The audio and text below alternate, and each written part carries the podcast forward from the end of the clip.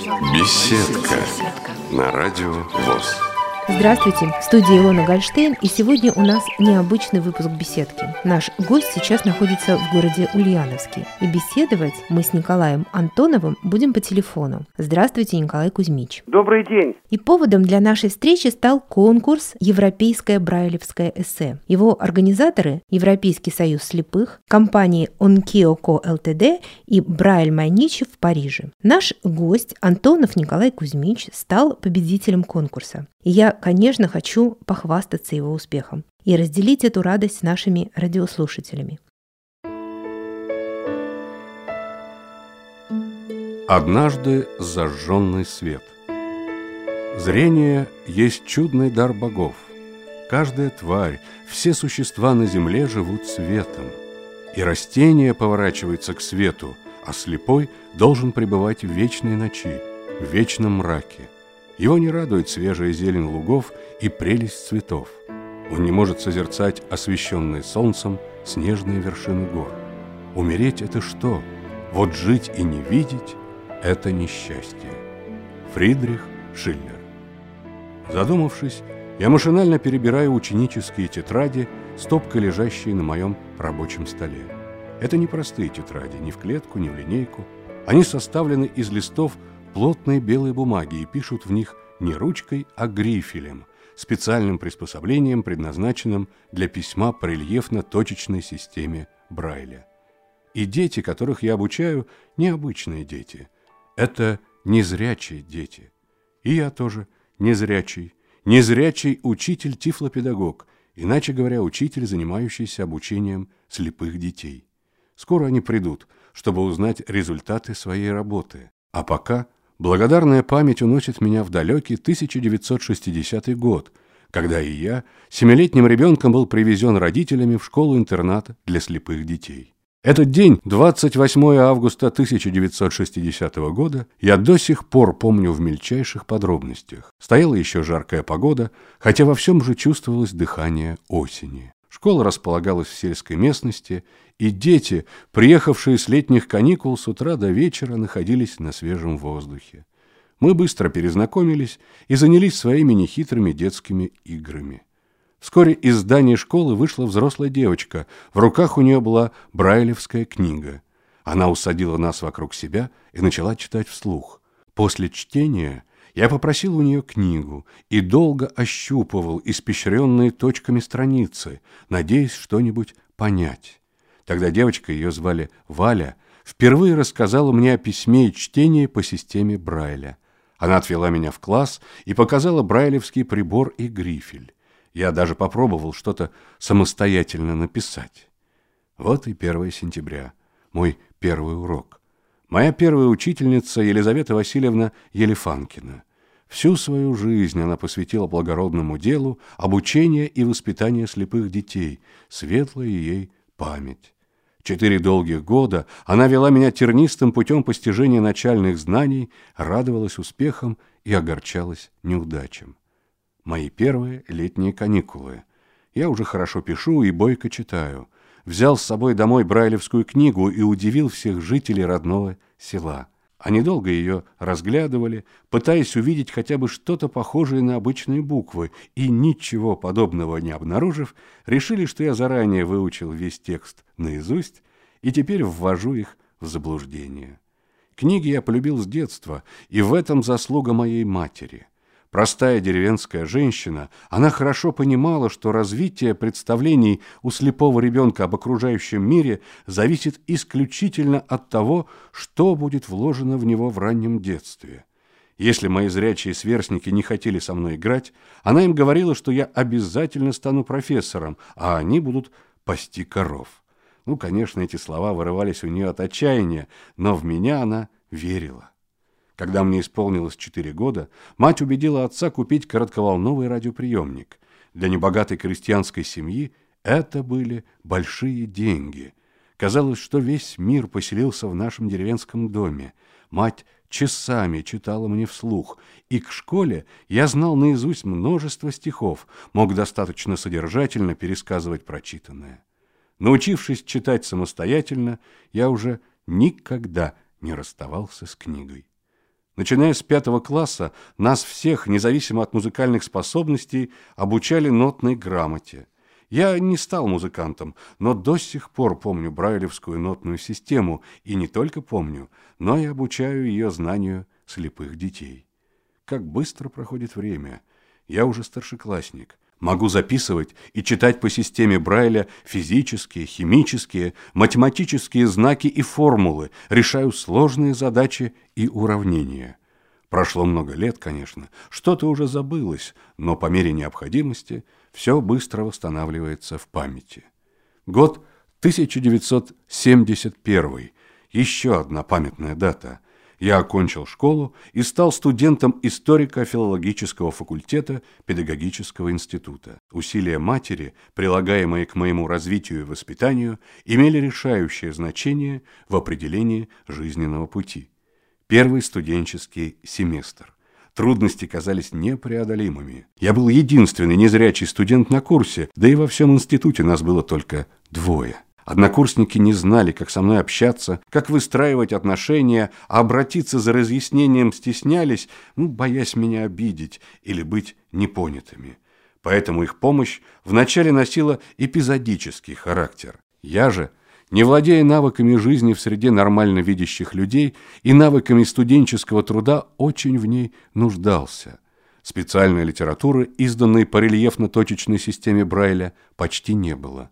Пришлось во многом себе отказывать, чтобы оплачивать чтеца. Это была студентка старшего курса. Она начитывала на катушечный магнитофон учебную литературу и свои конспекты, а я ночами обрабатывал магнитофонные записи, переводя и компонуя их в брайлевский вариант.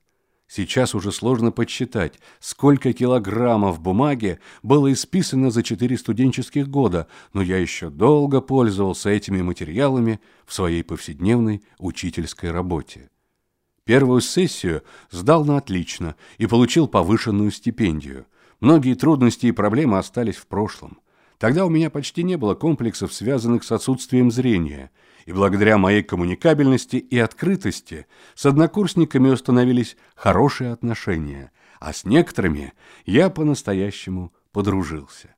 Теперь они занимались со мной охотно, понимая, что мое умение дифференцировать учебный материал, раскладывать его по полочкам и им помогает лучше усваивать прочитанное. Сданы государственные экзамены, получены диплом и направление на работу в сельскую школу. Я молодой специалист, начинающий педагог. Более 30 лет я прошел нелегкой учительской дорогой от дверей сельской школы до вуза, 15 лет занимался обучением студентов. На этом пути были, как у всякого человека, и успехи, и трудности, и огорчения.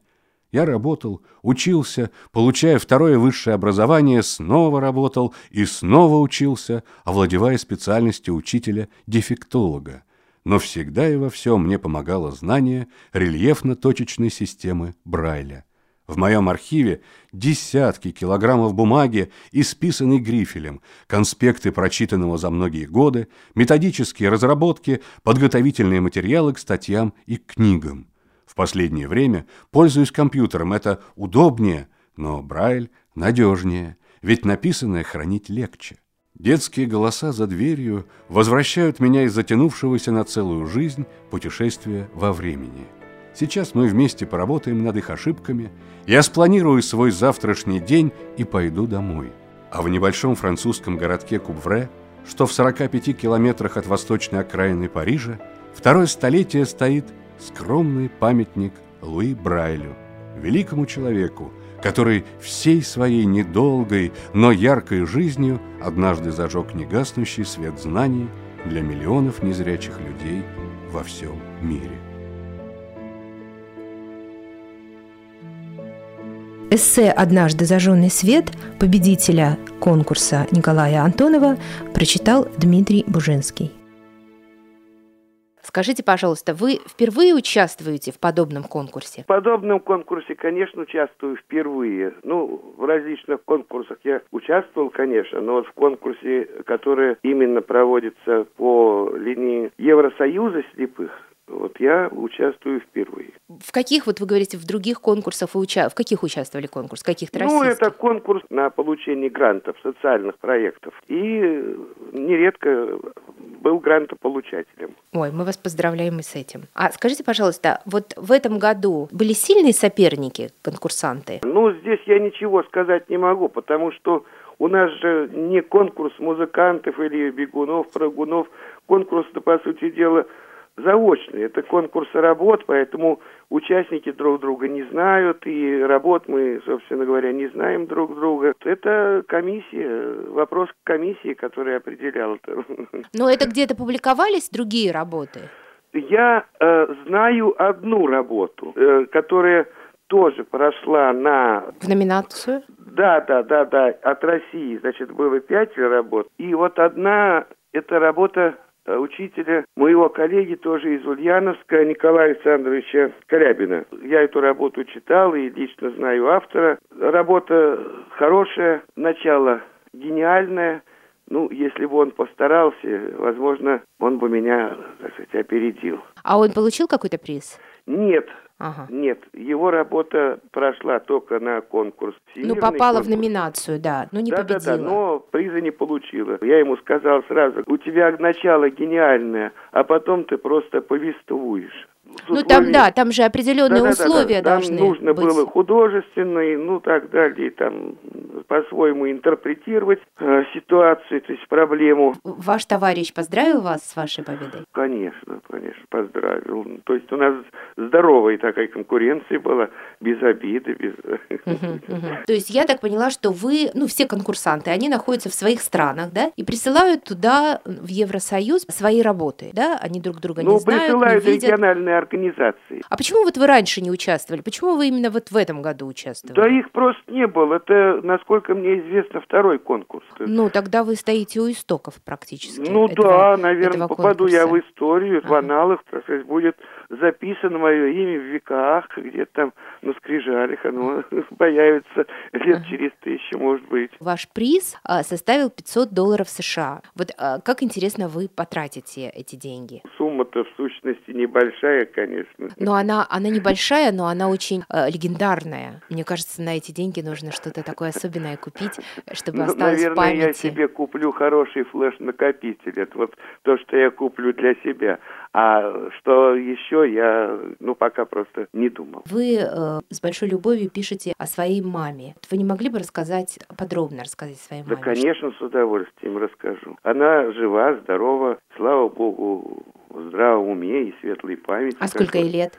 Ей будет 23 ноября 88 лет. Еще пишет стихи. Ну, в свое время она не смогла учиться. У нее только начальное образование. Ее, значит, детские годы школьные, они пришлись как раз вот на конец 20-х, 30-е годы. Вот. Ну, а тогда ситуация была, так сказать, не в пользу образования, тем более сельская местность, это становление системы советского государственного феодализма. Просто государство не хотело, чтобы в деревне было много образованных людей. Ведь посудите сами, эксплуатация деревни городом, она достигла, ну, очень неимоверно, так сказать, масштабов вот именно в эти годы, потому что, посмотрите, вот в городе семилетка уже точно, пожалуйста, люди получали семилетнее образование, а то и десяти-девятилетнее, там трудовая школа была, предположим, в, в царской России оно было, а при советской власти оно было введено в 1931 году. Всеобщее начальное образование. А семья большая, ну, она собиралась учиться, она просила, чтобы ее отправили на учебу. Но идти-то нужно было либо за семь семилетку, либо там за девять километров в другую сторону. Да что отец сказал? Сколько ты, Шурка, лаптей ты сносишь, пока в школу ходишь? Но она э, от природы обладает хорошим умом и много читала, и мне читала, о чем я пишу в своем эссе, и читала для себя, да и сейчас тоже. Она продолжает сидеть за книгой, даже газету читает, ну, двое очков наденет, правда, но пока читает. И стихи пишет. Как ее зовут? Ее зовут Александра Фроловна. А так бы, конечно, из нее получился неплохой учитель, может, даже и научный работник бы. Вы же да, учитель? Да, первый в нашем роду, так сказать. 88 лет, на ее глазах история российская случалась. Вот что, как, как она смотрит сейчас на, на жизнь? Как она смотрит? Оптимистически. говорит, это так это уже было. Да это я уже помню, а может быть и до меня было. Так ведь оно прошло, и это, говорит, пройдет. В этом смысле она достаточно понимает э, объективные законы исторического развития, что есть определенные циклы. Вот в ее интерпретации, во всяком случае, есть определенная цикличность в действии э, объективных законов исторического развития. Ну что, тогда получается ничего не надо делать, надо вот это как бы сесть и ждать. Нет, Следующий нет, цикл наступит. Нет, субъект закона, субъект закона человек, личность, он действует, он работает, поэтому... Ну просто повторяется, закон объективный, да? но, конечно, по, по кольцам, конечно, по кольцам конечно. Как и человеческая жизнь, она повторяется в другом исполнении. Это понять нужно умом именно. Ну, она очень и... начитанная. Она герой нашего времени. Когда я приш... пошел в школу, я его мог пересказать. Я все, и Печет на книжную было, и Пушкин, Евгений Онегин. Мы его стали проходить-то в восьмом классе. А мне уже изучать-то не надо было. Я это все читал, я это все знал. Это благодаря маме. Благодаря маме, благодаря маме. Если мне на уроке не было интересно, я книжку под парту, благо система Брайли в этом ее преимущество позволяет читать не на виду. И ширкаешь, ширкаешь, ширкаешь. А вы сказали, что мама до сих пор стихи пишет. Да. Да. А вы вот, можете нам что-нибудь почитать? Ну, к сожалению, просто у меня нет под руками, а ага. условия нашей, нашей беседы, они не позволяют вот сейчас вот что-то такое вспомнить или найти. А тематика такая, современная ситуация, современная политика, современные политические проблемы, современные экономические проблемы, а политические деятели, ну, в основном российские, mm. на эту тему. Я думала, она о любви пишет, а она пишет нет, нет, социальные нет, стихи. Нет, тут лирики у нее ну да, закончился уже возраст, да, возраст лирики, она сейчас так уже а, осознает. Да, она более, так сказать, смотрит на мир. Реалиями.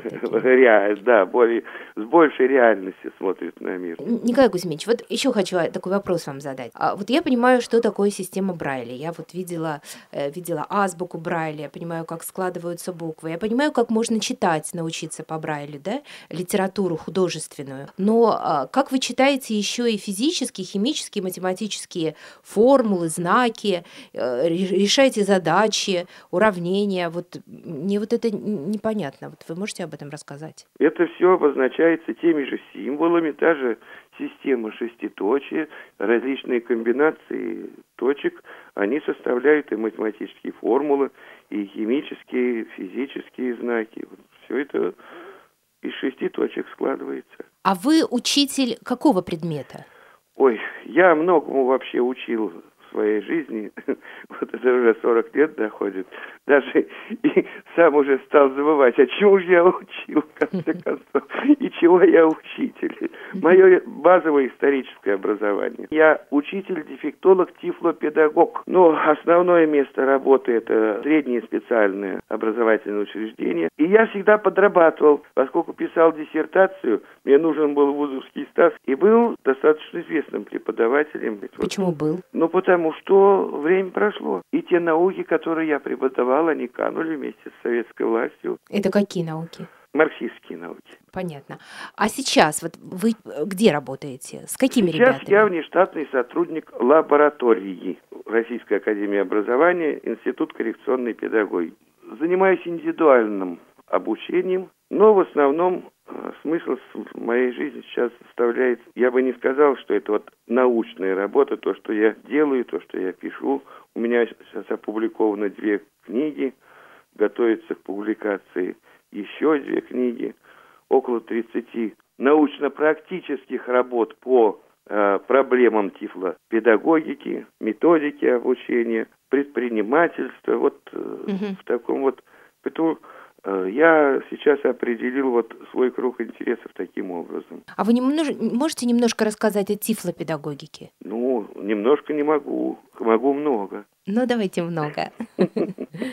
Это проблемы обучения, воспитания, образования детей с глубокими нарушениями зрения если кратко говорить вот так. Ага, но она связана именно с, с психологией, да, тифлопедагогика? Обязательно, обязательно. У меня есть немного, но несколько статей есть по проблемам тифлопсихологии. А в педагогике я работаю всю жизнь, поэтому мне есть что сказать. Ваша да, самая первая были... школа сельская, это были подростки? Это были подростки, сельская городская школа, были подростки, да. Что важно взрослому человеку, учителю, педагогу поместить в голову и в душу ну, ребенка? я думаю, что не, не перевру. Поэтому можешь ты не быть, а вот гражданином быть обязан. Гражданственность, вот это главное. Чего сейчас как раз и не хватает в наших да, людях? Да, вот гражданственность. Позиции Ведь она, если мы будем говорить о гражданственности, ну, нам с вами всего суточного эфира mm-hmm. вашего радио не хватит, чтобы все эти вот качества, свойства, черты личности, чтобы нам перечислить, что же такое гражданственность, понятие гражданственности входит. Ну, скажем, патриотизм. А можно его воспитать вот при, при нашей, конечно, в нашей ситуации? Конечно. Сейчас родители, педагоги нам говорят одно, а мы оглядываемся, я имею в виду ребенка, и видим, что а вокруг-то не так, обманывают, значит, они нас. Это же очень сложно, когда общая ситуация одна. Не должно а... быть двойной морали. Но она же есть у нас сейчас. Ну, она есть, конечно, но когда ложь просто ради лжи или ради собственной выгоды, вот это, я считаю, двойная мораль, она просто ну, со временем, вероятно, все-таки исчезнет из э, жизни общества.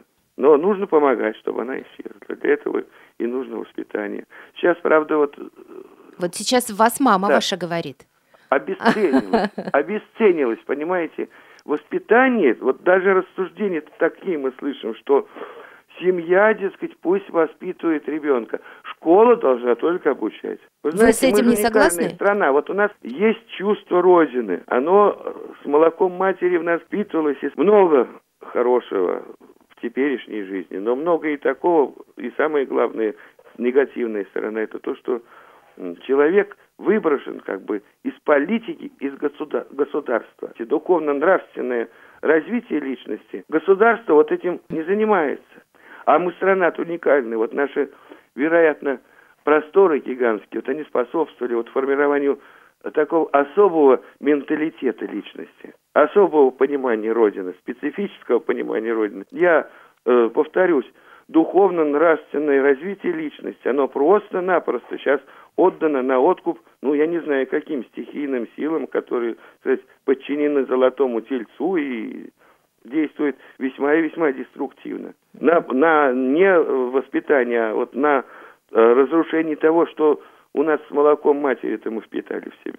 Не хочется завершать ее вот на такой... Да не хотелось да, бы. На такой... Мне бы хотелось в студии сидеть и долго-долго за чашкой чая, долго-долго сидеть и рассказывать радиослушателям но вы всегда желанный гость, поэтому если вы будете, мы вас очень ждем и с удовольствием с вами будем встречаться и разговаривать. Ну и чтобы нам не закончить программу на такой грустной ноте, да, у нас получился разговор, э, ну не столько о вашей победе в конкурсе, да, сколько, ну больше о жизни.